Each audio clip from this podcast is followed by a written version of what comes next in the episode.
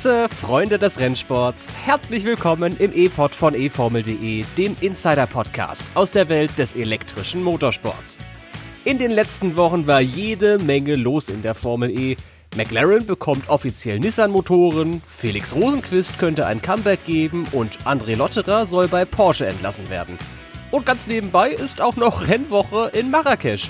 Über das und mehr reden wir in dieser Episode. Mein Name ist Tobi Blum. Viel Spaß beim Hören.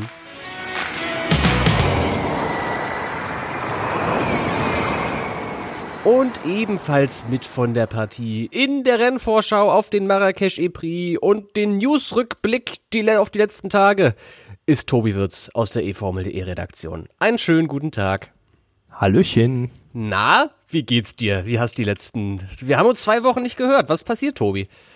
Oh, ja, ziemlich viel. Äh, bin viel unterwegs gewesen. Unter anderem ein schönes Wochenende am Nürburgring habe ich verbracht, aber da kommen wir nachher noch zu, glaube ich. Ist ja, äh, ein kleiner, kleiner Cliffhanger. Es wird, also ich freue mich sehr auf das, was du erzählst. Warum genau wir das jetzt nicht verraten? Naja, das liegt daran, dass eine wichtige Info dafür jetzt gleich erstmal im Newsüberblick kommt. Und ohne groß irgendwie Zeit zu verschwenden, würde ich sagen, legen wir einfach los. Genau damit. Mit dem Newsüberblick, mit dem, was in den letzten Tagen passiert ist. Offen. McLaren hat den auslaufenden Vertrag mit Felix Rosenquist um ein Jahr verlängert. Nur ob der Schwede in der IndyCar oder Formel E fährt, ist noch unklar. Offiziell. Nissan wird im neuen Jahr das McLaren-Team mit Antriebssträngen ausstatten. Optimismus. Porsche, Nissan und DS haben einen kollektiven Gen 3-Test in Spanien bestritten. Mahindra nutzte beim Festival of Speed in Goodwood einen Filmtag. Und opportun, Nico Rosberg hat das Auto seines eigenen Extreme E-Teams getestet und als Beifahrer mit dabei unser Tobi Wirz. Und der muss jetzt mal genau davon erzählen. Von der Beifahrerschaft am Nürburgring mit Nico Rosberg. Wie ist das eigentlich zustande gekommen, dass du da plötzlich neben dem Formel 1 Weltmeister im Auto gesessen hast? Das frage ich mich mal äh, auch noch im Nachhinein. Nein, es ist ja, ist ja so gewesen, dass da verschiedene Medienvertreter zu dieser Veranstaltung eingeladen wurden und dann Nico Rosberg zum ersten Mal den Extreme E-Boliden Odyssey 21 pilotiert hat. Vorher ist er noch eine Runde mit Johann Christofferson gefahren, der ihm wahrscheinlich im Cockpit auch so ein paar Sachen noch gezeigt hat und erklärt hat. Und ich muss sagen, dass äh, die Veranstaltung ganz kurz nach den 24 Stunden von Le Mans stattgefunden hat und deshalb offenbar nicht so ganz viele Medienvertreter gekommen sind, wie das erwartet wurde, so dass äh, dann dann noch ein paar Plätze frei waren ähm, ah. für tatsächlich eine Taxifahrt. Und sowohl mit Johann Christoffersen als auch mit Michaela Alenko-Tolinski durften ein paar Leute fahren und äh, ich hatte dann tatsächlich oder ich hatte dann tatsächlich die Gelegenheit, mit Nico Rosberg fahren zu dürfen. Da habe ich auch nicht lange nachdenken müssen, äh, muss ich ehrlich sagen. Ähm, ja, also als erstes Mal muss man sagen, es ist ein Abenteuer, allein schon in den Boliden einzusteigen. Zumindest wenn man 1,96 Meter groß ist, Schuhgröße 47 hat und ungefähr 100 Kilo wiegt. ähm, also ich glaube, Spark hat, als sie das Auto entworfen haben, nicht sonderlich viel darüber nachgedacht, dass das vielleicht auch für solche Leute irgendwie passen muss. Also das äh, muss wohl irre lustig ausgesehen haben, als ich da versucht habe reinzukraxeln. Kurz zum Hintergrund. Normalerweise ist es ja kein Problem, irgendwo einzusteigen, weil auch große Menschen nach oben Platz haben. Das geht beim Odyssey 21 allerdings nicht, weil der Flügeltüren hat. Und deshalb ist man da auch nach oben hin ziemlich beschränkt. Und, äh, Wie hast du dich denn ja. da reingestellt? So irgendwie in Schräglage und ich habe ich hab's zuerst in Schräglage versucht, dann habe ich es versucht mit den Füßen voran. Ähm, das ging alles nicht und der der der Mechaniker, der mich dann anschnallen sollte, der gab mir dann den Tipp, ich soll es mal rückwärts versuchen. Popo zuerst.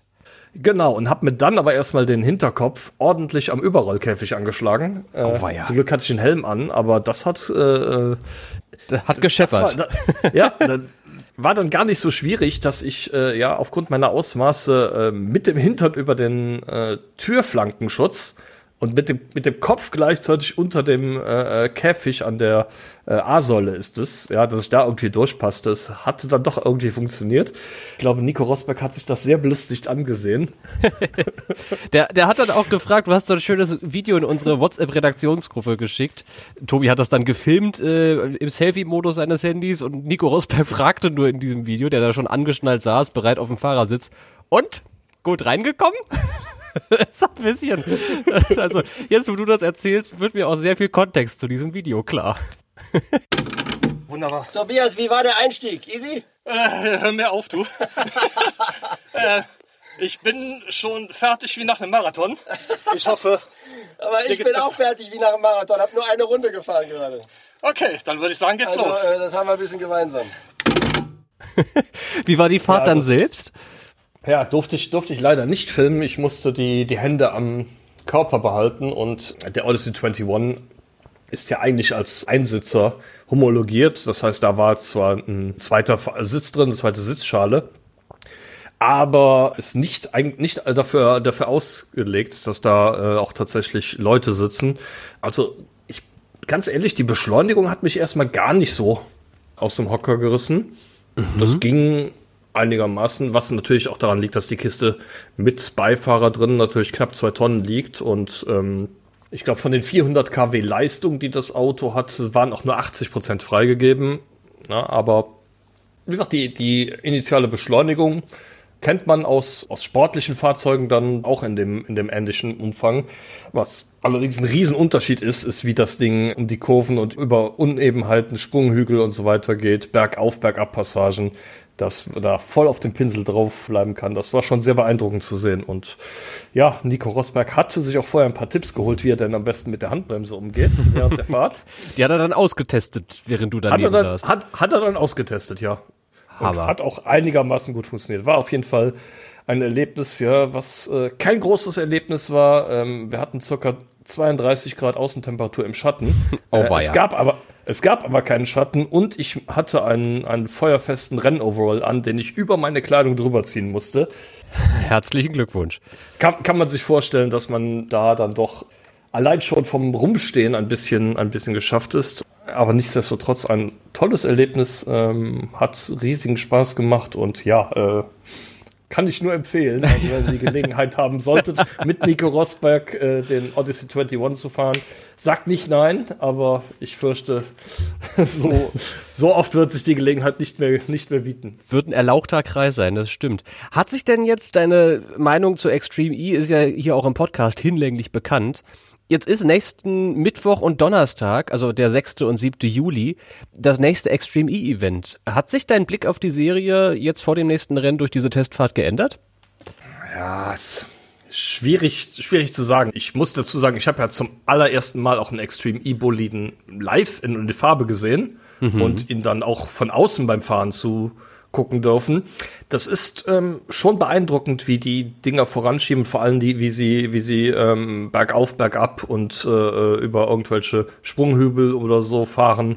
Ähm, das sieht vor Ort auf jeden Fall schon mal deutlich beeindruckender aus als im Fernsehen.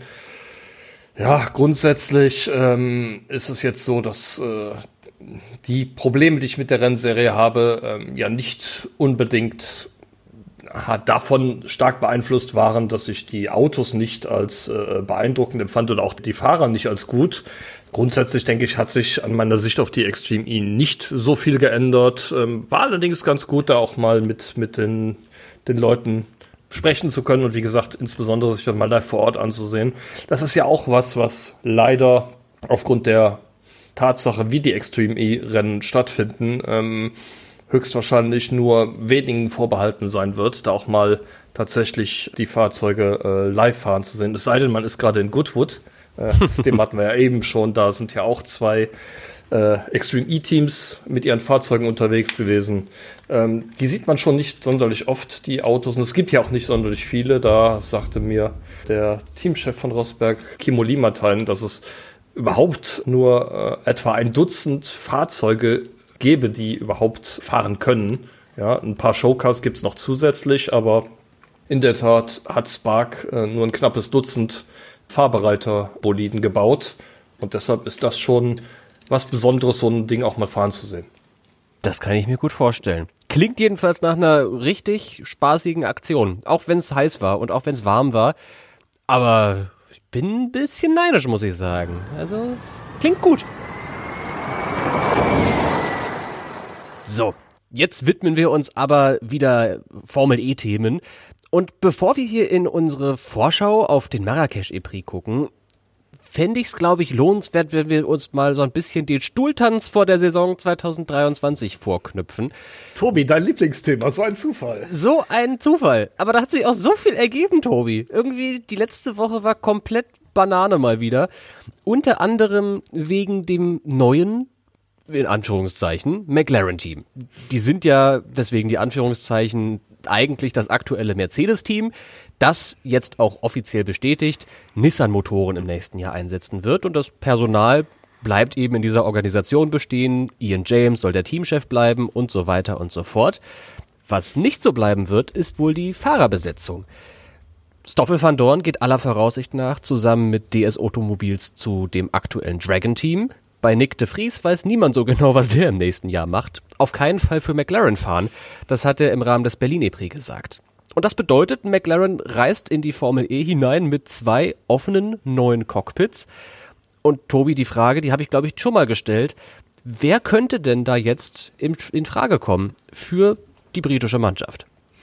Ja, da hatten wir ja schon mal ein bisschen spekuliert und ja, es gibt eine ganz neue Wendung in diesem äh, Zusammenhang, äh, nämlich einen sehr, sehr interessanten Tweet, den ähm, McLaren abgesetzt hat, den ich zumindest von dem Thema erfahren habe, nämlich, dass der Vertrag mit Felix Rosenquist um eine Saison verlängert wurde, es allerdings noch nicht fest oder noch nicht bekannt gegeben wird, ob er in der IndyCar oder in der Formel E fahren wird.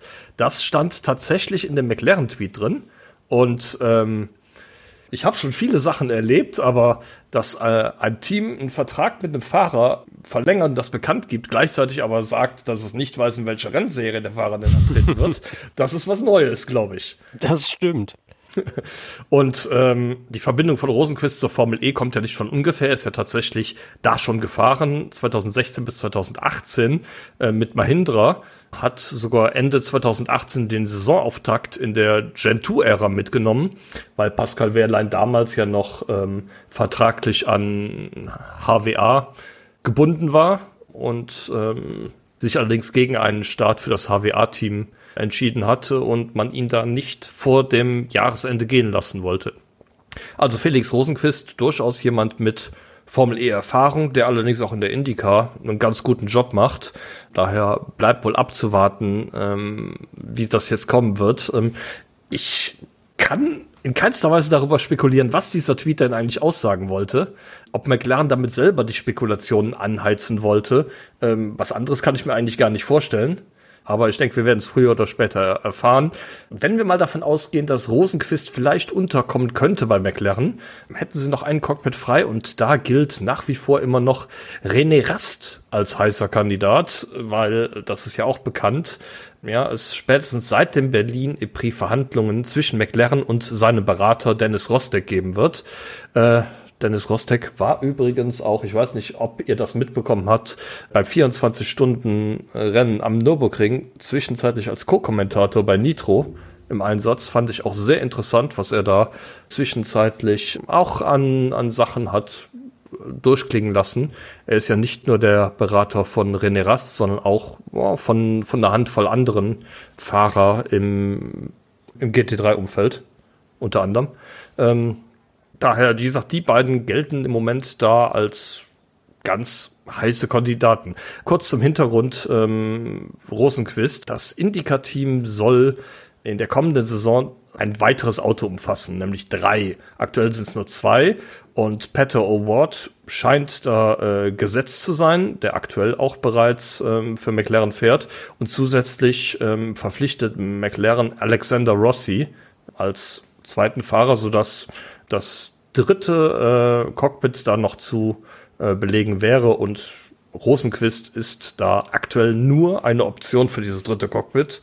Deshalb äh, wäre auch die Formel E eine Option für ihn. Wenn er denn zurück will, das ist natürlich auch so ein bisschen von dem abhängig, was er gerne hätte. Ja, in diesem Tweet von McLaren war auch eine längere Pressemitteilung verlinkt und in dieser Pressemitteilung, das ist üblich, dass in so Informationen für Medien auch die Fahrer so einen Absatz bekommen, wo sie wohl eine Aussage zu irgendetwas treffen. Ich bin mir sicher, dass das nicht immer selbst der Fahrer gesagt hat, sondern irgendjemand ja. zusammengetextet hat und der Fahrer dann nochmal im besten Fall sagt, ja, finde ich gut, was du da geschrieben hast.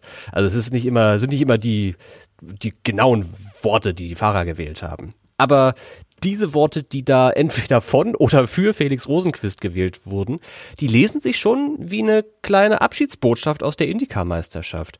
Der hat ja gesagt, die Expansion in die Formel E gibt mir in den USA und in Europa Möglichkeiten. Damit meinte die Expansion von McLaren Racing in die Formel E. Und der freut sich darauf, Zitat, in den nächsten Wochen meine Pläne bekannt zu geben. Und weiter, ich habe es geliebt, mit McLaren in der IndyCar-Serie zu fahren. Wir hatten einige tolle Momente zusammen und ich bin dankbar, dass ich die Möglichkeit bekomme, neue verfügbare Optionen zu erkunden. Und das klingt echt so, als hätte Rosenquist eigentlich Bock an der Formel E. Ich frage mich ja nur, wie gut er dann wäre bei so einem Comeback. Du hast ja gerade eben schon angesprochen, der hat in der Gen 1-Ära Erfahrung gesammelt. Der ist ein Gen 2-Rennen gefahren. Das ist jetzt nicht so viel Erfahrung mit dem Fahrzeug, die braucht er aber auch nicht. Es ist ja dann Gen 3. Wie gut denkst du, könnte Rosenquist sein, wenn er 2023 für McLaren ins Auto steigt? Wie viel helfen ihm seine Vorerfahrungen in der Serie? Boah, ich glaube, die Vorerfahrungen helfen ganz minimal. Das ist ja auch ein komplett neues Team, äh, wo er dann sein wird. Äh, das die sind nicht die gleichen Ingenieure, mit denen er vorher zusammengearbeitet hat. Und äh, ja, ich sag mal grundsätzlich, äh, wie so ein Auto funktioniert, sollte eigentlich jeder professionelle Rennfahrer ähm, wissen und auch verstehen. Insbesondere in Anbetracht der Tatsache, dass sich zur Gen 3-Ära halt einiges ändern wird. Ich glaube, dass ähm, er nicht ganz bei Null anfangen wird, allerdings einen sehr, sehr großen Erfahrungsvorsprung würde ich ihm da nicht zugestehen.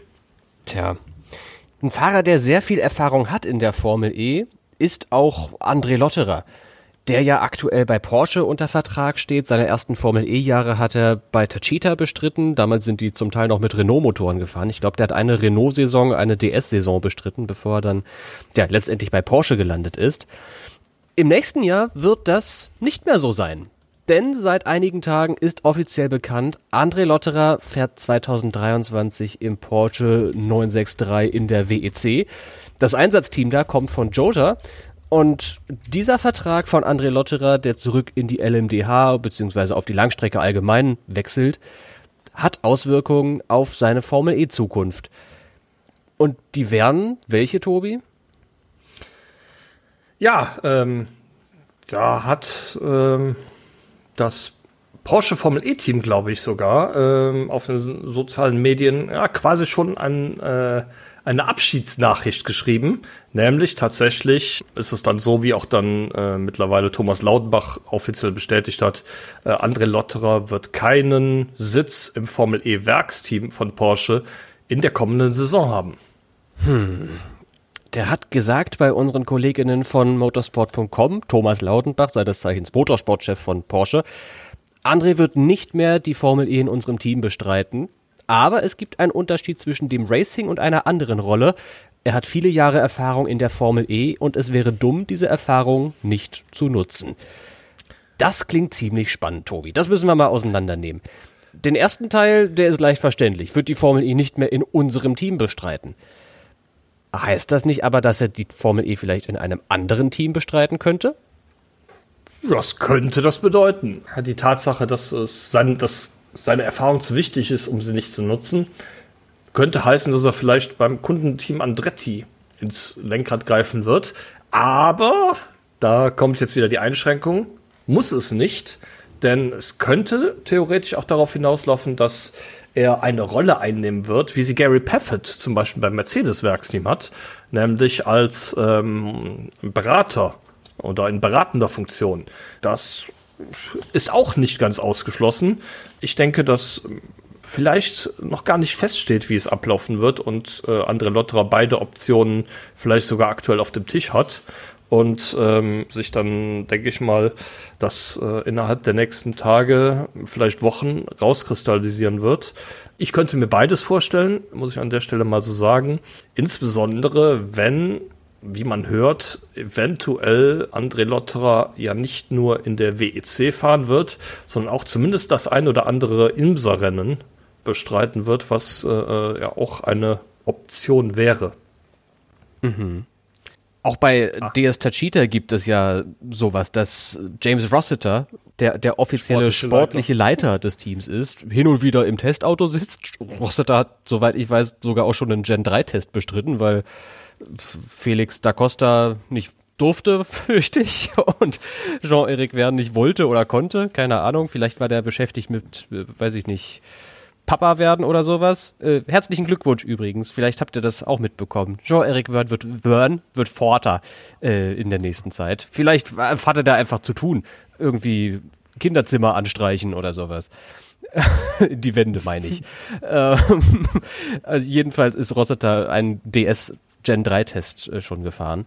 Und genau so eine Rolle könnte vielleicht auch für ja, andere Lotterer bei Porsche möglich werden.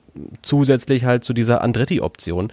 Da wurde er von The Race kürzlich in Verbindung gebracht mit diesem Team, wo er aller Voraussicht nach, wenn wir ehrlich sind, eigentlich nur Oliver Askew ersetzen kann. Also der US-Amerikaner bestreitet seine Rookie-Saison. Bislang läuft's nicht allzu gut, muss man fairerweise sagen. Ich hätte mir in der ersten Jahreshälfte ein bisschen mehr erwartet von Oliver Askew. Jack Dennis ist momentan die deutlich stärkere Kraft und wenn Andretti die Fahrerentscheidungen in den eigenen Händen halten möchte, dann wird Jack Dennis aller Voraussicht nach weiterfahren können. Berühmte letzte Worte, ne? Vielleicht genau. muss Dennis auch gehen. Aber tendenziell, wenn man, wenn ich mich zwischen Askew und Lotterer entscheiden würde, dann würde ich mich aktuell klar für Lotterer entscheiden. Spannende Option auf jeden Fall äh, bei diesem ganzen Porsche-Konstrukt. Eine letzte Bemerkung noch zu Felix da Costa, der, wie ich gerade vermutet habe, für DS nicht testen durfte. Der wird seinerseits in Verbindung gebracht mit dem Porsche Werkscockpit, das aktuell André Lotterer innehat. Der hat ja auch Interesse in der LMDH zu fahren beispielsweise. Der fährt ironischerweise seit 2019 für das Jota-Team in der LMP2. Das Jota-Team, das jetzt den LMDH-Einsatz von Porsche leiten wird das ließe sich ganz gut verbinden, würde ich doch einfach mal mutmaßen. Und dass Da Costa das in der Formel E drauf hat, das äh, muss ich, glaube ich, keinem erklären. Als Champion in der Vergangenheit, Antonio Felix da Costa, der wird sich in der Formel E gut schlagen und wird eben mit dem von Lotterer aktuell besetzten Cockpit in Verbindung gebracht. Da wird sich noch ein bisschen was entwickeln, denke ich mal. Also wir halten mal fest, zu McLaren da sind Rosenquist und Rast die Hauptkandidaten auf die Cockpits. Bei Porsche, auch wenn nichts bestätigt ist, genauso wenig wie bei McLaren, wahrscheinlich Felix da Costa und Pascal Wehrlein. Und André Lotterer darf sich entscheiden, ob er vielleicht zu Andretti geht oder irgendeine administrative Rolle in der Formel E einnimmt. Hat das richtig zusammengefasst, die Nachrichten der letzten Zeit? Ja. Gut. Und dann gucken wir auf die anderen Teams noch als kurze letzte Abbiegung, weil auch da gibt es ja reife Spekulationen. Es gibt einige Fahrer für 2023, die noch kein Cockpit haben. Darunter auch der amtierende Champion, Nick de Vries. Dass der kein McLaren-Angebot bekommen hat, das haben wir ja gerade eben schon erwähnt. Da tut sich die Frage auf, was passiert eigentlich mit dem?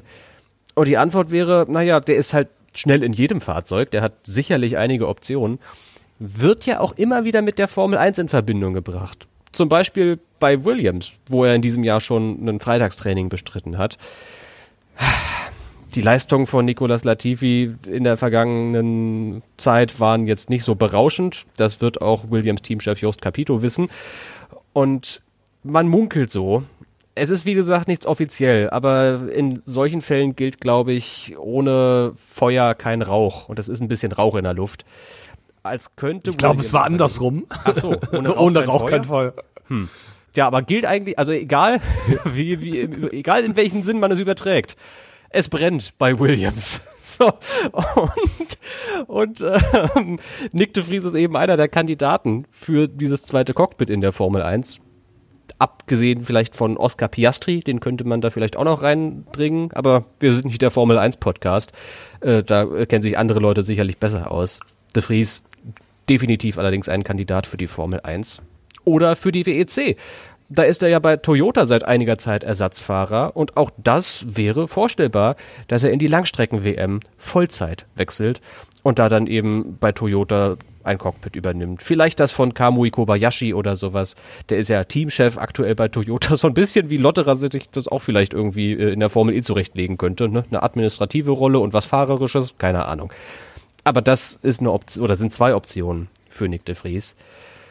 Der ist allerdings, Tobi, nicht der Einzige, der derzeit auf Cockpit-Suche ist. Da gibt's auch noch eine ganze Reihe an anderen Fahrern, nicht wahr? Wer ist denn so dabei? Ja, einer, der auf jeden Fall ähm, da genannt werden muss, ist in meinen Augen Sergio Sette Camara, der bei Dragon ein Feuerwerk nach dem äh, nächsten abliefert, trotz der Gurke, die er da pilotieren muss. Ich drück's mal so aus. Allerdings, wenn es tatsächlich so ist, wie man hinter den Kulissen hört, dass Dragon mit DS zusammenspannt und äh, Joel Gwern und Stoffel van Dorne da kommende Saison fahren sollen, ja, bleibt kein Cockpit mehr für den jungen Brasilianer, der äh, sich demzufolge nach einer anderen Option umsehen muss. Ein weiterer Fahrer, der aktuell nicht äh, mit, mit einem Team fest in Verbindung gebracht wird und äh, seinen Sitz für die kommende Saison wohl verlieren wird, ist Alexander Sims, der bei Mahindra schon wieder keine gute Saison hat und äh, wo alle Zeichen darauf stehen, dass Lucas Di Grassi in der kommenden Saison neben Oliver Rowland fahren wird, sodass auch der junge Brite, okay, der junge ist vielleicht übertrieben, der nicht mehr, der nicht mehr ganz so junge Brite ähm, sich nach was Neuem umgucken muss. In Le Mans ja noch unglücklich aus dem Rennen gekickt worden. Ähm, dann stellt sich die Frage, was machen die beiden Fahrer von Neo 333? Daniel Ticktum hat die Option für ein zweites Jahr beim Team. Oliver Turveys Vertrag wie man hört, würde am Saisonende enden. Allerdings ist er einer der, der erfahrensten Formel E-Fahrer, ähm, dass das auf jeden Fall nicht unmöglich ist, dass er auch weiter beim Team bleiben wird, wenn er das denn will. Ja, ähm, auch da muss man sagen, Turvey hat seit vielen Jahren gute Verbindungen zu McLaren, ist da Simulator und Entwicklungsfahrer für das Formel 1 Team. Ich glaube, seit dem Jahr 2012. Kann das sein? Das Zehn Jahre weiß jetzt schon. Ich nicht. Das kann gut sein, ja, aber das ja. Vermag ich nicht zu sagen, wie lang das ist. Auf, auf jeden Fall schon ewig lang gibt es da die äh, Verbindung und ja, wer weiß, äh, wenn es äh, nicht Rosenquist und Rast werden bei McLaren, eventuell könnte da ja auch ähm, ein weiterer uns bekannter Fahrer landen. Ja, aber auch sonst muss man sagen, das Fahrerfeld wird sehr, sehr gut durchgemischt. Robin Freins steht von einem Wechsel zu Abt. Ähm, Sebastian Buemi soll sein Nachfolger bei Envision werden. Dann wird ein Nissan-Cockpit frei. Steht natürlich die, Fra äh, die Frage im Raum, wer Teamkollege von Maximilian Günther wird, der ja unseren Informationen zufolge einen langjährigen Vertrag mit Nissan hat. Da möchte ich mal einen Namen reinsprechen vom ersten äh, Fahrer, den ich in meiner Tätigkeit für äh, eFormel.de tatsächlich live interviewt habe. der gute Jan Mardenborough. Ah. Äh, der, das war damals in Paris, der ja, ähm, ja Nissan-Werkspilot ist, äh, da auch viel Simulatorarbeit und auch Testarbeit ähm, für Nissan macht das wäre auch eine Option. Äh, ich glaube, äh, spekulieren können wir aber, Tobi, aktuell noch eine ganze Stunde. Tja. Ja, so, so viele Namen mit in, in, den, in den Topf werfen. Was ist mit äh, Sascha Finistras? Was ist äh, ja mit Norman Nato? Norman Nato zum Beispiel, Tom Dillmann, ähm, David Beckmann überhaupt die ganzen Fahrer aus der zweiten Reihe. Jake Hughes hat ein riesiges Interesse in der Formel E zu fahren, derzeit in der zweiten Reihe bei Venturi und Mercedes. Also da ist eine Menge drin auf jeden Fall. Wer mehr Infos zu dem Fahrermarkt haben möchte, der klickt einfach sich auf eformel.de, würde ich vorschlagen. Den Link zu unserem Artikel findet ihr auch in der aktuellen Kapitelmarke. Einfach draufklicken, da gibt's dann alle Informationen zusammengetragen mitsamt einer übersichtlichen Tabelle, wie es um die aktuellen Fahrergerüchte so steht. Da gibt's also alle Infos. Einfach in die Kapitelmarke klicken oder auf eformel.de. Und jetzt blicken wir endlich mal in Richtung Marokko. Das nächste Kapitel ist in unseren Episodennotizen überschrieben mit dem Titel Highspeed in der Hitze. Und das ist, glaube ich, eine sehr passende Zusammenfassung von dem, was uns da in Marrakesch erwartet. Der eine oder andere wird jetzt vielleicht aufgehorcht haben gerade eben. Na gut, da muss man auch ein bisschen hinter Mond gelebt haben die letzte Zeit. Aber eigentlich war ja gar nicht geplant, dass wir nach Jakarta, nach Marrakesch reisen. Eigentlich sollten wir ja gerade die Vancouver-Vorschau machen, Tobi. Ja, das ist richtig. Aber ähm, ja, wir hatten es schon, schon mehrfach. Die Formel E und Kanada werden, obwohl die Formel E einen kanadischen Geschäftsführer hat, keine Best Friends mehr, glaube ich. Äh, das Rennen in Vancouver ist geplatzt. Die ähm, Eigentümer des Geländes, wo die Strecke sein sollte, wollten finanzielle Zusagen haben, die der Promoter ihnen aber nicht geben konnte. Und das all das, äh, nachdem das Rennen fix im Formel-E-Kalender verankert war, ja, da äh, haben sich einige Leute in, den in die Nesseln gesetzt, glaube ich, weil da auch schon relativ viel geplant war. Unter anderem äh, wollte ich nach äh, Vancouver reisen. ja. Und äh, ja, schade. Ähm, aber ja, das Rennen wurde zuerst auf 2023 verschoben. Äh, inzwischen hört man, dass es komplett abgesagt sei und äh, dass die Formel E den Vertrag mit dem Promoter komplett gecancelt hätte. Damit äh, wird Vancouver auch nicht Teil des neuen Rennkalenders sein, den wir übrigens im Laufe dieser Woche erwarten, denn der Weltmotorsportrat, der FIA, tagt am Donnerstag. So ist es. Und da bei diesem WMSC-Treffen wird auch überhaupt erst der Marokko EPRI, der Marrakesch EPRI offiziell in den Formel E Kalender aufgenommen werden können. Also es ist wirklich ganz kurz vor knapp. Man stelle sich vor, der WMSC lehnt den Marrakesch EPRI ab am äh, Mittwoch oder Donnerstag und äh, dann äh, darf zwei Tage später die Formel E nicht in Marokko fahren. Dass das passiert, ist allerdings höchst unwahrscheinlich. Aber äh, mag ich auszuschließen, ja. Rein formal wäre es eine Möglichkeit. Naja, Marokko ist ja aber schon für die Formel E eine Bekannte. Also in Corona-Zeiten war das immer wieder die Ausweichlocation, die da im Raum stand. Und das einfach aus dem Grund, weil da quasi durchgehend die Infrastruktur steht.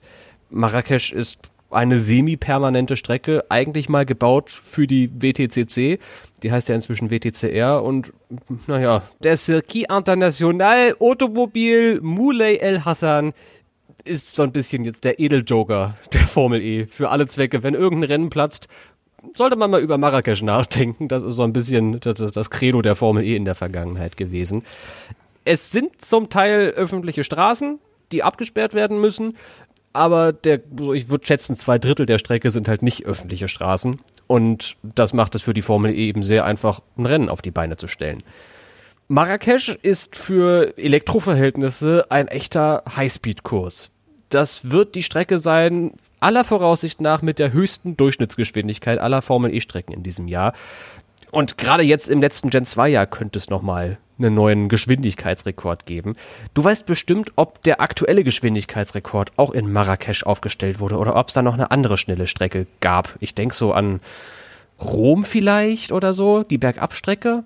Nee, nee, glaube glaub ich an der Stelle nicht. Ich weiß es tatsächlich nicht. Ähm, habe mich diesbezüglich nicht vorbereitet, aber ich glaube, Mar äh, Marrakesch gehört auf jeden Fall zu den schnellsten Strecken, seitdem Punta del Este nicht mehr gefahren wird.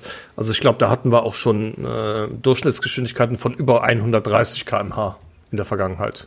Meine ich mich zu erinnern. Was muss man denn sonst noch wissen zu dieser Strecke? Jetzt rein formal zum Kurs in Marrakesch. Was sind denn so die Hard Facts? Ja, wir haben insgesamt zwölf Kurven. Die Strecke ist knapp drei Kilometer lang, 2,971. Ähm, und wir haben drei ganz gute Überholmöglichkeiten. Äh, zum einen in die erste Kurve rein und dann in die Kurven 7 und auch Kurve 11. Ich sag, es ist relativ schnell für Formel E-Verhältnisse, auch relativ breit natürlich als semi-permanenter Kurs. Und ähm, was wir auch schon wissen, die Attack Zone wird wieder in Kurve 3 sein. Marokko im Juli, wird sich der eine oder die andere denken. Was für eine großartige Idee.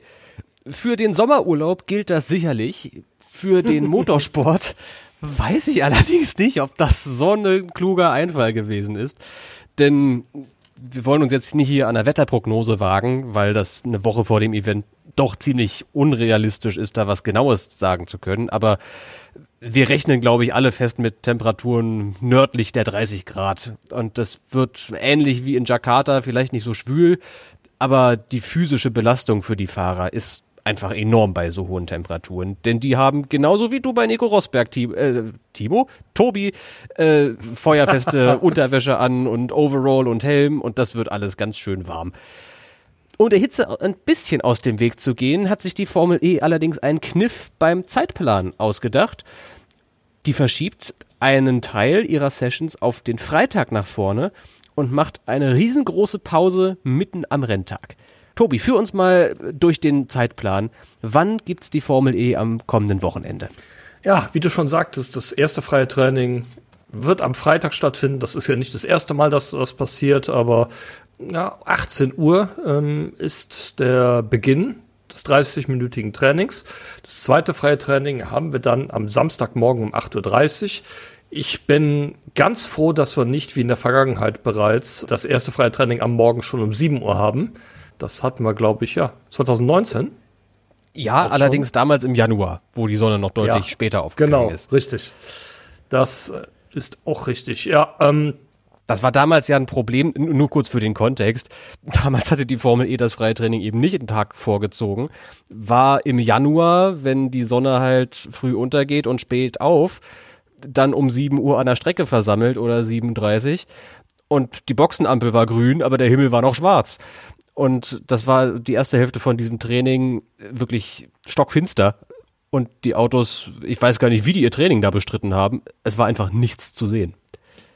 Ja, ähm, aber kommen wir zum Qualifying. Wir haben den Start des Qualifyings um 10.40 Uhr. Das ist ja eigentlich schon die normale Zeit. Ähm, dann kommen die beiden Gruppen und die K.O.-Phase. Wir wissen aus der Erfahrung mittlerweile, dass das ja bis etwa 12 Uhr dauern dürfte.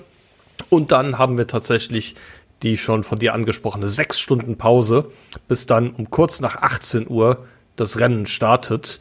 Äh, 45 Minuten plus eine Runde, wie immer. Und diese Pause selbstverständlich, um dieser Mittagshitze ein bisschen aus dem Weg zu gehen. In Sachen Fernsehen könnt ihr wie immer auf unsere Kolleginnen von Pro7 vertrauen, beziehungsweise von Pro7 Max. Die zeigen das Qualifying. Das Rennen läuft dann bei Pro7.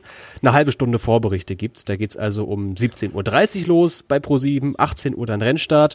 Und unsere HörerInnen aus Österreich und der Schweiz können vertrauen auf ORF Sport Plus in Österreich beziehungsweise auf MySports in der Schweiz. Kostenpflichtig gibt es außerdem ein Angebot von Eurosport 2, das in allen Ländern, die deutschsprachig unterwegs sind. Also ob es jetzt das deutsche, österreichische oder schweizerische Eurosport 2 ist, da läuft auch die Formel E halt kostenpflichtig. Genauso wie es in der Schweiz bei MySports ist. Irgendwie die Schweiz und die Formel E im Fernsehen, das war früher mal, irgendwie, irgendwie war das früher mal besser. Es, es blutet mir immer so ein bisschen das Herz, wenn ich daran denke, wie groß die Formel E beim Zürich E-Prix und beim Bern E-Prix in den lokalen Medien war und jetzt ist das auf so einem Sparten Pay-TV-Sender gelandet inzwischen. Müsste man irgendwie mal ein ernstes Wörtchen mit dem SRF einlegen oder so. Naja, das ist jedenfalls die Fernsehübersicht. Pro 7, das läuft auch in der Schweiz.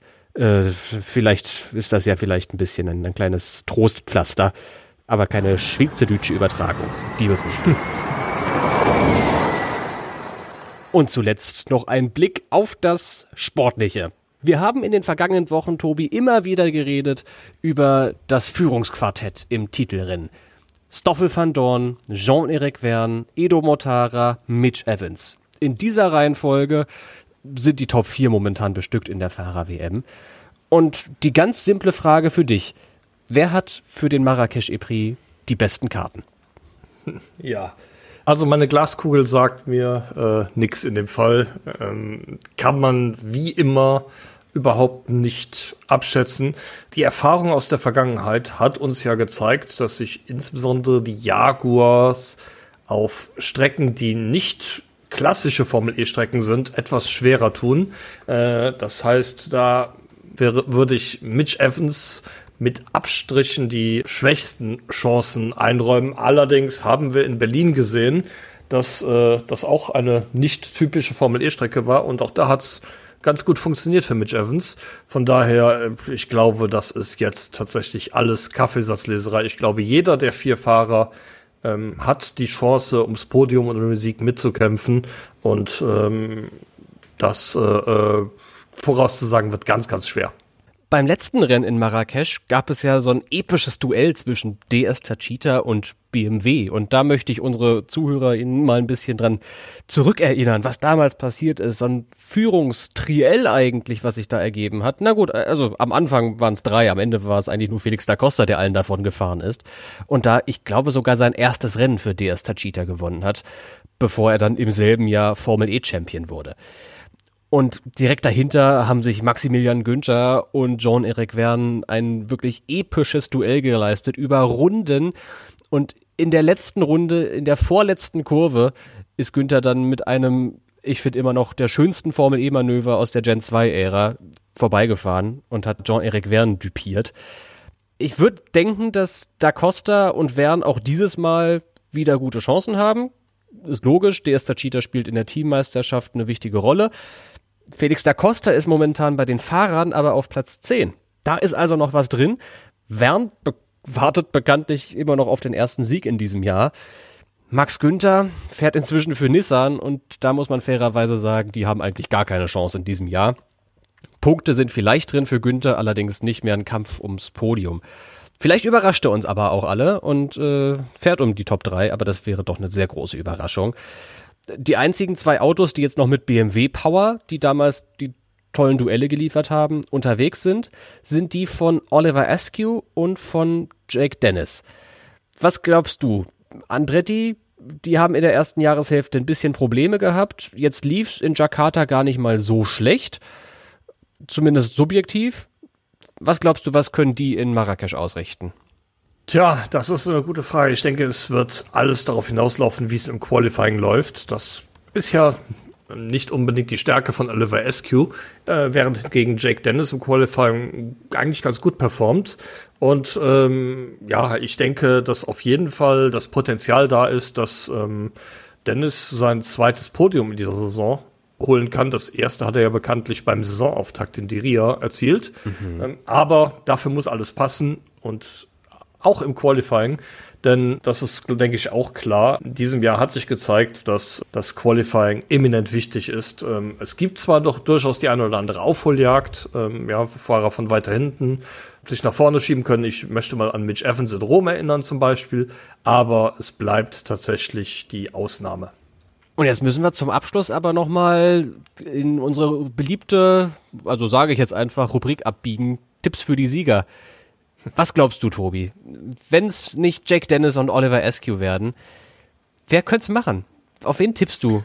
Ja, ich glaube tatsächlich, dass es den ersten Sieg für DS Tuchita in dieser Saison geben wird und dass Jean-Eric Verne das Rennen gewinnt. Hm, der wird sich freuen. Ich glaube, jeder, der das Rennen gewinnt, wird sich freuen. Aber ich glaube besonders Verne. Ich finde das, es ist fast ein bisschen unterhaltsam, wie böse Wern immer ist nach jedem Formel-E-Rennen, weil er es immer nicht geschafft hat bisher. Ich würde es ihm echt Aber gönnen. Immer, immer sind es die anderen schuld, oder? Immer ist das Team vor allem schuld, ja. Ihr habt mit so, der Strategie ja. was falsch gemacht, ihr habt äh, die Attack Zone irgendwie nicht richtig gemacht. Also die Attack Zone können, das kann das Team wenig beeinflussen. Den Attack ja, Mode, die, die Strategie die, dafür. Die Strategie, genau. Immer war jemand anderes schuld. Vielleicht ist das auch wahr. Aber ich würde es auf jeden Fall Wern auch gönnen. Denke allerdings an eine andere Persönlichkeit aus dem Formel E-Umfeld. Ich denke an Lukas Di Grassi, der auch im Schatten von anderen stand in diesem Jahr, allen voran seinem Teamkollegen Edo Mortara, aber immer so in Reichweite war. Lukas Di Grassi war oft best of the rest in dieser bisherigen Saison und ich glaube, ich habe so ein Bauchgefühl, es könnte klappen für die Grassi, dass er mal Best of the Best wird und dass die Grassi in Marokko gewinnen kann. Falls ihr noch, liebe HörerInnen, Ideen habt, wer alles in den Führungskampf eingreifen wird in Marrakesch, dann lasst es uns doch einfach wissen. Wir haben auch in Marokko ein Tippspiel am Start von unserer Community organisiert. Da könnt ihr mittippen auf kicktipp.de-formel-e. Da ist noch Zeit bis zum Wochenende, sich anzumelden oder ihr seid schon angemeldet im besten Fall. Dann fleißig Tipps eintragen fürs Qualifying, fürs Rennen. Da gibt es Punkte. Und dann gucken wir nach dem Rennwochenende, wer am meisten Punkte gesammelt hat und wer am besten getippt hat für den Marrakesch. So, jetzt weg aus Marokko und hin nach Großbritannien. Wir haben noch eine Rubrik, die selbstverständlich nicht offen bleiben soll heute. Tobis Teleskop. Und ich habe schon gehört, du hast einen Blick auf die Insel vor. Die E-Pod-Serie mit den besten Nebengeschichten aus der Formel E. Genau so ist es. Heute blicken wir durch das Teleskop einmal nach Großbritannien. Da fand am Wochenende, wir hatten es kurz schon angesprochen, in Goodwood das traditionelle Festival of Speed statt. In diesem Rahmen findet auch immer ein Rennen statt, der sogenannte Hill Climb Shootout. Und da hat der ehemalige IndyCar-Pilot Max Chilton im Elektroprototypen McMurtry Spearling einen neuen Streckenrekord aufgestellt. Der mehr als 700 kW, also 1000 PS, starke und weniger als eine Tonne schwere Bolide befuhr die 1,87 Kilometer lange Strecke in 39,08 Sekunden und brach somit den Rekord von Romain Dumas im ebenfalls elektrischen Volkswagen IDR. Wahnsinn. Die Runde, die könnt ihr auch in der Kapitelmarke finden. Wir haben hier im Vorgespräch uns das Video gemeinsam angeguckt und äh, ich habe immer noch so Herzchen in den Augen vor lauter Begeisterung über diese Runde. Also klickt unbedingt auf den Link und guckt euch diesen YouTube-Clip vom Festival of Speed an. Das ist einfach absurd, wie der das Ding da den, den Hügel hochpeitscht. Wirklich wahnsinnig gut. Wie, wie, wie das Ding da wegbeschleunigt von, von der Linie und wie das auch technologisch funktioniert. Die haben da halt wirklich einen Staubsauger eigentlich unten drunter gebaut. Es ist ein Fancar, so heißt es englischsprachig, also ein, ja, ein Saugauto. Und es ja. saugt sich wirklich an die Strecke. Ist ein, einfach so, so ein Ventilator unten angebracht und der wurde halt umgedreht und der saugt das Auto an die Strecke. Und dann halt mit 700 kW den Hügel hoch. also das ist einfach ein krasses Teil dieser äh, McMurtry Spearling. Richtig, richtig gut. Gut ist auch, dass wir am Ende von jedem E-Pod ein Quiz spielen. Unser Quiz heißt Grid Dummies und da stellen Tobi und ich uns gegenseitig Fragen. Drei an der Zahl. Es gilt, Punkte zu sammeln. Und am Ende schauen wir, wer die meisten Zähler gewinnt. Wir sind im besten Fall klüger, im schlechtesten Fall nur gut unterhalten und bereiten uns damit so ein bisschen, stimmen uns so ein bisschen ein auf den Marrakesch-Epri. Tobi, willst du heute anfangen mit deiner ersten Frage und dann gucken wir mal, was ich daraus machen kann? Das kann ich ganz gerne. Ähm, und zwar, Tobi, wie du weißt, mag ich ja Statistiken ganz gerne. Das ist äh, richtig. Eine Statistik ist, dass 17 der aktuell 22 Formel E-Fahrer in ihrer Formel E-Karriere mehr als 100 Punkte gesammelt haben. Mhm. In Marrakesch könnten es 18 werden. Welcher Fahrer hat denn die Chance, in Marokko dreistellig zu werden? Dreistellige Punkteanzahl. Okay, ich kann nicht erklären, warum, aber mir ist gerade direkt der Name von Jake Dennis in den Kopf geschossen. Letztes Jahr hat Jake Dennis echt ordentlich Punkte gesammelt, aber es ist, glaube ich, kein Fahrer, der war ja bis zum letzten Rennen im Titelkampf, aber der war ja, niemand hat es im letzten Jahr über die 100-Punkte-Marke geschafft. Jetzt in diesem Jahr hat Jake Dennis 15 Punkte für das Podium gesammelt in Derea und danach hier und da mal ein Top-10-Ergebnis gefeiert. Und mein erster Gedanke war, Jack Dennis muss es sein, weil der so knapp unter der 100-Punkte-Schwelle war im letzten Jahr. Oder, naja, der ist halt ausgefallen im letzten Jahr. Äh, im, im, letzten Rennen vielmehr. Es könnte natürlich sein, dass Jake Dennis schon knapp über den 100 Punkten liegt. Er ist jedenfalls nicht weit weg von den 100 Punkten.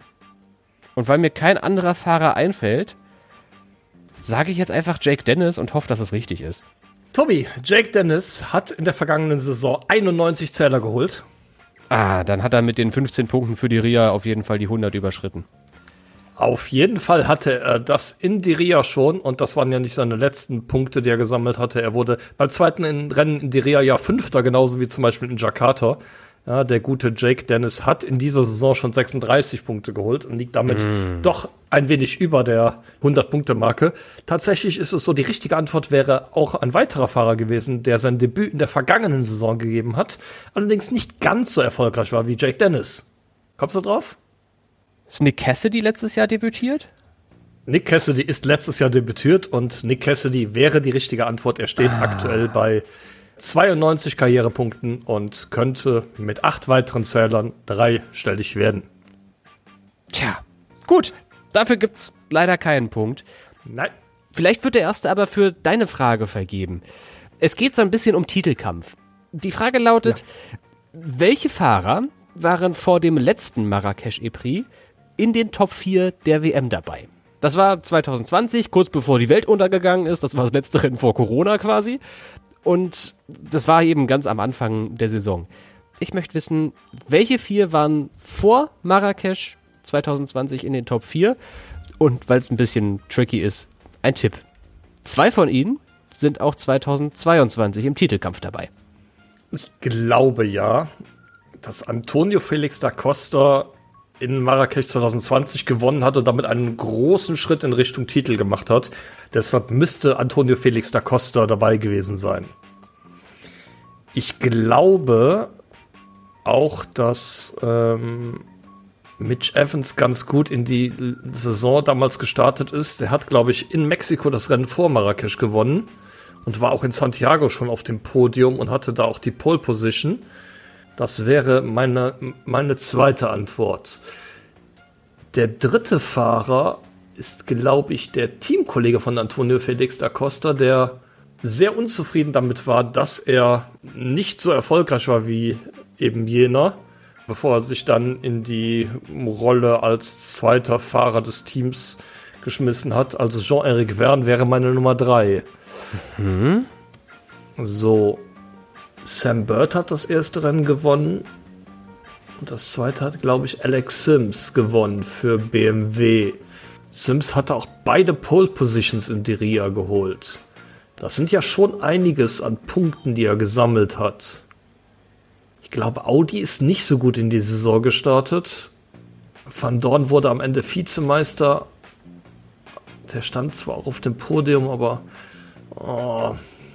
Mann, das ist schwer. Ich sage, es war Van Dorn. Der vierte war Stoffel Van Dorn. Okay. Das heißt, du sagst, das war. Felix da Costa. Felix da Costa, Van Dorn. Vern. Evans. Und Evans. Ich gebe dir einen halben Punkt. Es sind nämlich nicht alle richtig. Oh. Äh, Jean-Eric Verne war weit weg von den Top 4, weil der in die Saison 6 ganz schlecht gestartet ist. Also ganz schlecht in Anführungszeichen. Der ist einmal Vierter gewesen aber er ist in den ersten vier Rennen, die vor Marrakesch stattgefunden haben, auch zweimal nicht ins Ziel gekommen. Und deswegen war er nicht vor Marrakesch in den Top 4 dabei. Okay.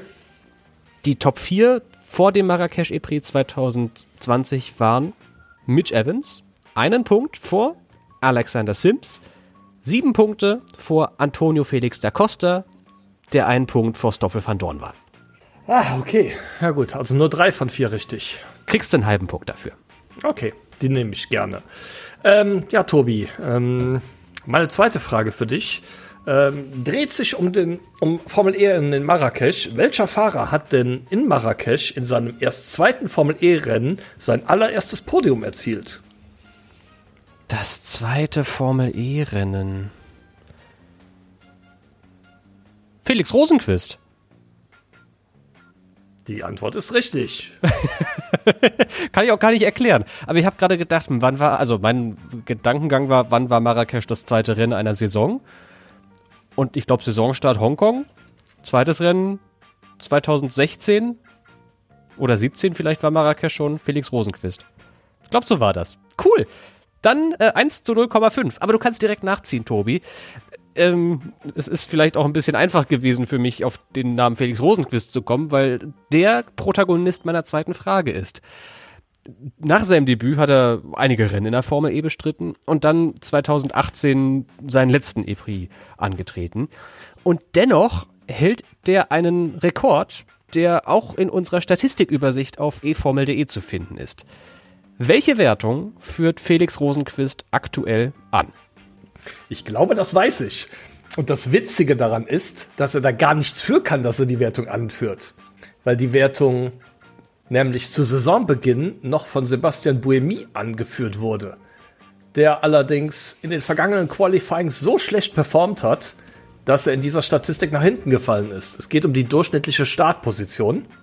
Vollkommen Glaube ich. richtig. Und tatsächlich ist es so, äh, zu Saisonbeginn war Sebastian Buemi noch vorne. Und äh, da er ja nicht gut qualifiziert, äh, äh, sich nicht gut qualifiziert hat in den letzten Rennen, ist sein Durchschnitt abgesackt, sodass mittlerweile Felix Rosenquist vor ihm liegt. 6,84 ist die durchschnittliche Startposition von Felix Rosenquist und komplett richtig, wie du es beschrieben hast. Inzwischen steht Buemi bei Startplatz 7,34. Der ist Zweiter. Und dann, das ist jetzt ein Fun Fact. Wer kommt dann? Pierre Gasly? Nee, Jano Trulli. Vor Jean-Eric Verne und Nico Prost. Da, da wäre ich jetzt nicht drauf gekommen. Obwohl Trulli, ja, doch Trulli hat ja auch eine Pole Position. Ja, ich glaube, die verzerrt die Statistik wirklich also spürbar. Pierre Gasly steht auf Position 11,5. Ah, okay. Na gut. Hatte ich doch etwas besser in Erinnerung, aber ähm, ich kann ja auch nicht alles wissen.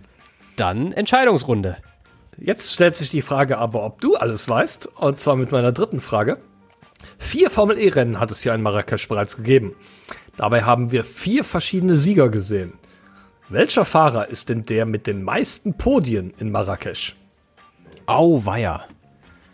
Das könnte so, so, so eine tricky Geschichte sein, wo es Felix da Costa hätte sein sollen, wenn er seinem Teamkollegen nicht in die Kiste gefahren wäre. BMW damals. Und dann in Kurve 7 in der Wand gelandet ist. Auch, auch so eine Gen 2-Szene, die auf jeden Fall in den Rückblick der letzten Jahre gehört. Ja.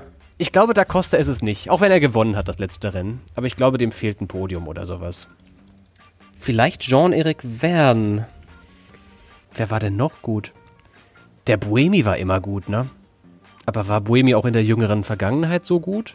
Ah, das wird tricky. Ich glaube, es ist, also die Antwort wird wahrscheinlich ein Fahrer sein, der nicht mehr als irgendwie zwei oder drei Podien hat. Es waren ja auch nur vier Rennen, Tobi. Ich sage Verne. Weil ich es nicht besser weiß. Okay. Also, ich habe ja gesagt, es gab vier verschiedene Sieger. Das war ein bisschen fies, weil der Fahrer, um den es geht, der hat noch nicht gewonnen. Also ist es weder Buemi, noch Rosenquist, noch Jerome D'Ambrosio, noch Antonio Felix da Costa. Noch ist Verne im, im, im Ding, im, im, im Match drin. Ja, genau. Ähm, D'Ambrosio stand nur einmal auf dem Podium, Antonio Felix da Costa auch, nämlich als er das letzte Rennen gewonnen hat. Sebastian Buemi stand zweimal auf dem Podium, nämlich 2016 als Sieger und 2018 als Zweitplatzierter. Genau wie Felix Rosenquist, der in diesen beiden Jahren nämlich genau die umgekehrte äh, Position auf dem Siegerpodest eingenommen hat. Einmal Dritter, einmal Erster. Tatsächlich ist es aber so, die meisten Podiumsplatzierungen hat Sam Bird, der 2016 Zweiter wurde, 2018 und 2019 Dritter. Von, der Pole, von der Pole Position aus damals. Den hatte ich ja gar nicht mehr auf dem Schirm. Verdammte Axt. Ah, okay. Na gut. Dann kann man dir den Sieg jetzt ja nicht mehr nehmen, ne? du kannst trotzdem noch die letzte Frage stellen, äh, beantworten. Die ist, äh, ich glaube, machbar. Ich glaube, die leichteste, die ich habe. Nee, du wusstest, du weißt die Statistik auswendig. Dann ist es vielleicht nicht die leichteste, aber sie ist trotzdem machbar. Wir haben nämlich in einem Artikel, den wir kürzlich auf eformel.de veröffentlicht haben, eine Liste gehabt mit Rennfahrern, wie wir so viele Listen haben. Es geht um André Lotterer, der bekanntlich ab nächstem Jahr den LMDH-Wagen von Porsche fährt. Und ich hätte gern zwei Fahrer, die auch in diesem LMP, LMDH-Projekt stecken für Porsche. Welche zwei Fahrer fahren noch Porsches Langstreckenauto im nächsten Jahr? Oh. Das ist jetzt, das ist jetzt ziemlich fies, weil ich muss sagen, ich habe, Ah, du hast den nicht gelesen, den Artikel. ich habe, ich habe den Artikel nicht gelesen und ich habe auch die PM nur überflogen, weil ich bin am Wochenende ja nicht da gewesen. Ach, das Hatte ist mein Sieg. Das ist mein Glück. es sei denn, du rätst jetzt. Also wahrscheinlich rätst du auch richtig jetzt. Christensen weiß ich als Fahrer. Vorname? Michael? Aha.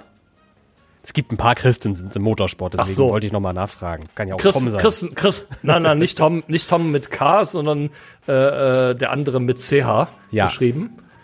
Jetzt muss ich überlegen. Ah, Mist. Brauchst nur noch einen. Ja, ja, ja, ja. Mach mir keinen Druck. Ich habe die Liste gelesen. Ich sage Kevin Estre. Und damit hast du zwei Fahrer richtig. Herzlichen Glückwunsch. Kevin Ja. Estre, Michael Christensen, Laurenz Fantor, deswegen war Ah. mir der Vorname wichtig. Es gibt nämlich Okay. auch noch einen anderen Fantor. Matt Campbell, Mathieu Jaminet, Dane Cameron und Philippe Nasser. Ach, stimmt. Der Felipe ja auch. Estre hatte ich jetzt im Kopf, weil er ja auch aktuell äh, GTE im Porsche Werksteam fährt und auf die Art und Weise auch die logische Wahl war für das äh, Projekt und äh, konnte mich gerade noch daran erinnern, dass er, dass ich ihn da, da gelesen hatte als Namen. Damit steht es zweieinhalb zu eins für dich, Tobi. Und du gewinnst das Grid Dummies Quiz vor dem Marrakesch E-Prix. Herzlichen Glückwunsch. Ja, danke dir. Und wir verabschieden uns in Richtung Marokko. Fliegt jemand hin von uns beiden? Nee, ne? Nein. Nee, okay. Wäre wahrscheinlich auch ein bisschen zu warm. Ja, ich habe ich hab meine, meine Urlaubspläne nach der Vancouver-Absage für dieses Wochenende gecancelt. Jetzt keine Lust mehr auf Urlaub. Jetzt die ganze, das ganze Debakel da. Du hast noch, kann man das erzählen, dass du jetzt einen Fluggutschein nach Kanada hast, aber keinen Anlass nach Kanada zu fliegen? Ja, so ungefähr. Aber das ist tatsächlich so. Nein, das ist. Ich hatte ja im, im Frühjahr schon ähm, ja, geguckt, was Flüge kosten. Und dann gab es ja diesen größeren weltbekannten Vorfall äh, in Osteuropa, äh, worauf sich die äh, äh, Ölpreise äh, vervielfachten und äh, damit natürlich auch die Preise für Kerosin und auch die Flugpreise hochgingen. Und daraufhin hatte ich dann Ende Februar äh, äh, ganz schnell den Flug gebucht. Äh, allerdings, ja, äh, dabei eine Verbindung gebucht, die äh, sich nicht kostenfrei stornieren lässt und äh, hatte jetzt bei, der, bei der Stornierung dann die Wahl, ob ich entweder auf einen Teil meines Geldes verzichten würde oder ob ich tatsächlich einen Gutschein nehme und habe mich dann in der Hoffnung, dass es vielleicht nächstes Jahr einen Vancouver E-Prix geben wird, für den Gutschein entschieden. Äh, ja, das Thema ist jetzt auch gecancelt. Mal sehen, vielleicht mache ich ja auch mal Urlaub in Kanada. Also äh, der Air Canada Gutschein wird nicht verfallen. Das wäre auch böse. Den würde ich auch nicht verfallen lassen. Dann machst du einfach irgendwie eine Wanderung äh, durch British Columbia oder sowas und äh, lässt es dir gut gehen, halt ohne Motorsport. Oder es passiert irgendwas anderes Motorsportiges in Kanada. So Indie-Rennen in Toronto oder so soll doch cool sein. Formel 1 in Montreal. Ja, werden mal, werde ich mal sehen. Er sagte, ich habe die Option jetzt und dann, äh, äh, wenn die Formel E-Saison vorbei ist, dann gucken wir mal. Dann gucken wir mal. Jetzt ist erstmal diese Episode vorbei. Ich danke dir für deine Zeit, Tobi. Und freue mich jetzt schon riesig aufs Wochenende mit dir. Endlich wieder zusammenarbeiten bei einem E-Prix. Das wird doch schön. Danke dir, Tobi. Und bis zum nächsten Mal. Ciao.